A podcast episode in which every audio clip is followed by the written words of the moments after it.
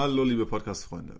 In der heutigen Episode möchte ich dir in aller Kürze eine kurze Übung vorstellen, die dir dabei behilflich sein kann, deinen geistlichen Zustand zu erkennen und davon ausgehend Maßnahmen zu ergreifen, um geistlich wieder an Fahrt aufzunehmen.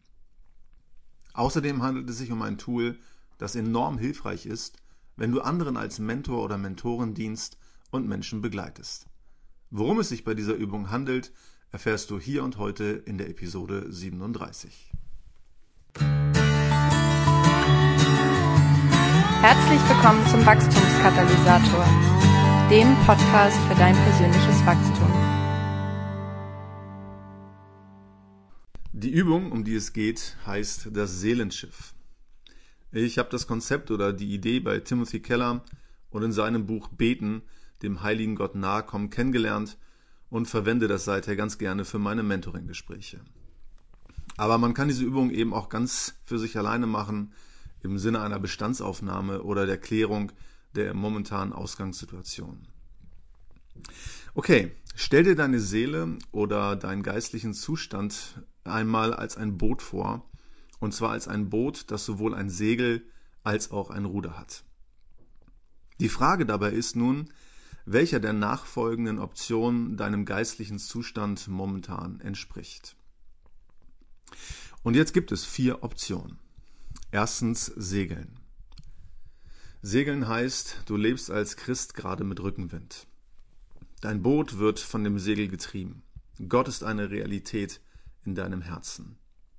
Oft spürst du seine Liebe förmlich. Du erlebst Gebetserhörungen. Wenn du die Bibel liest, machst du regelmäßig große Entdeckungen und du spürst, wie Gott zu dir sprichst. Du merkst auch, wie Menschen in deiner Umgebung vom Heiligen Geist beeinflusst werden, weil Gott dich benutzt. Entspricht das deiner momentanen Situation? Oder bist du eher am Rudern? Rudern heißt, du empfindest das Beten und Bibellesen mehr als Pflicht und nicht als Freude. Oft, wenn auch nicht immer, scheint Gott weit weg zu sein. Ja, du spürst nur selten seine Gegenwart. Du erlebst weniger viele Gebetserhörungen und möglicherweise kämpfst du mit Zweifeln an Gott und an dir selbst. Doch trotz alledem versinkst du nicht in Selbstmitleid und kämpfst immer weiter. Du liest weiter deine Bibel und betest regelmäßig, gehst zum Gottesdienst und dienst deinen Mitmenschen, all der Dürre in deiner Seele zum Trotz. Ist das vielleicht gerade so bei dir? Oder bist du nur noch am Treiben? Treiben heißt, du erlebst das, was der Ruderer auch erlebt, geistliche Dürre und Probleme im Leben. Aber als Reaktion darauf hörst du auf zu rudern und lässt dich treiben. Du spürst kaum mehr ein Bedürfnis, in Gottes Gegenwart zu treten, ihm zu gehorchen und stellst Bibellesen und Beten ein. Oft oder im Sinne eines Trostes gibst du dich bewusst oder unbewusst irgendwelchen Ersatzbefriedigungen bis hin zur Sucht hin, ja, kulinarisch, sexuell oder wie auch immer. Beschreibt das den Zustand deiner Seele? Oder bist du vielleicht sogar schon am Sinken? Wenn man sich lange genug treiben lässt, dann beginnt man über kurz oder lang an zu sinken. Die Nachfolge und geistliches Wachstum ist komplett zum Stillstand gekommen. Es besteht die echte Gefahr, dass du deinen Glauben fahren lässt und die Nachfolge Jesu abbrichst. Die Frage ist, wie genau es um deine Seele und deinen geistlichen Zustand bestellt ist. Segelst du? Ruderst du? Treibst du? Oder singst du? Allein schon die Auseinandersetzung mit dieser Frage und die Weigerung, alles so zu lassen, wie es ist, kann wahre Wunder bewirken. Ja, denn nicht selten führt ein ehrlicher Blick auf den Ist-Zustand zu neuer Motivation für das, was sein sollte oder zumindest sein könnte. Selbsterkenntnis ist der erste Schritt zur Besserung. Nach der Zustandsbeschreibung der eigenen Seele stelle ich mir oder meinem Menti, den ich begleite, meist die folgende Frage.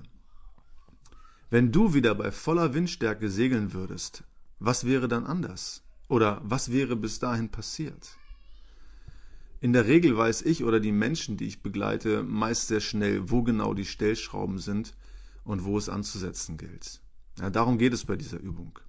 Ich glaube fest daran und erlebe es bei mir selbst und in der Begleitung von Menschen, dass der Heilige Geist, der ja in uns wohnt, uns an dieser Stelle die notwendigen Schritte aufzeigt, wenn wir unseren Zustand ehrlich reflektieren.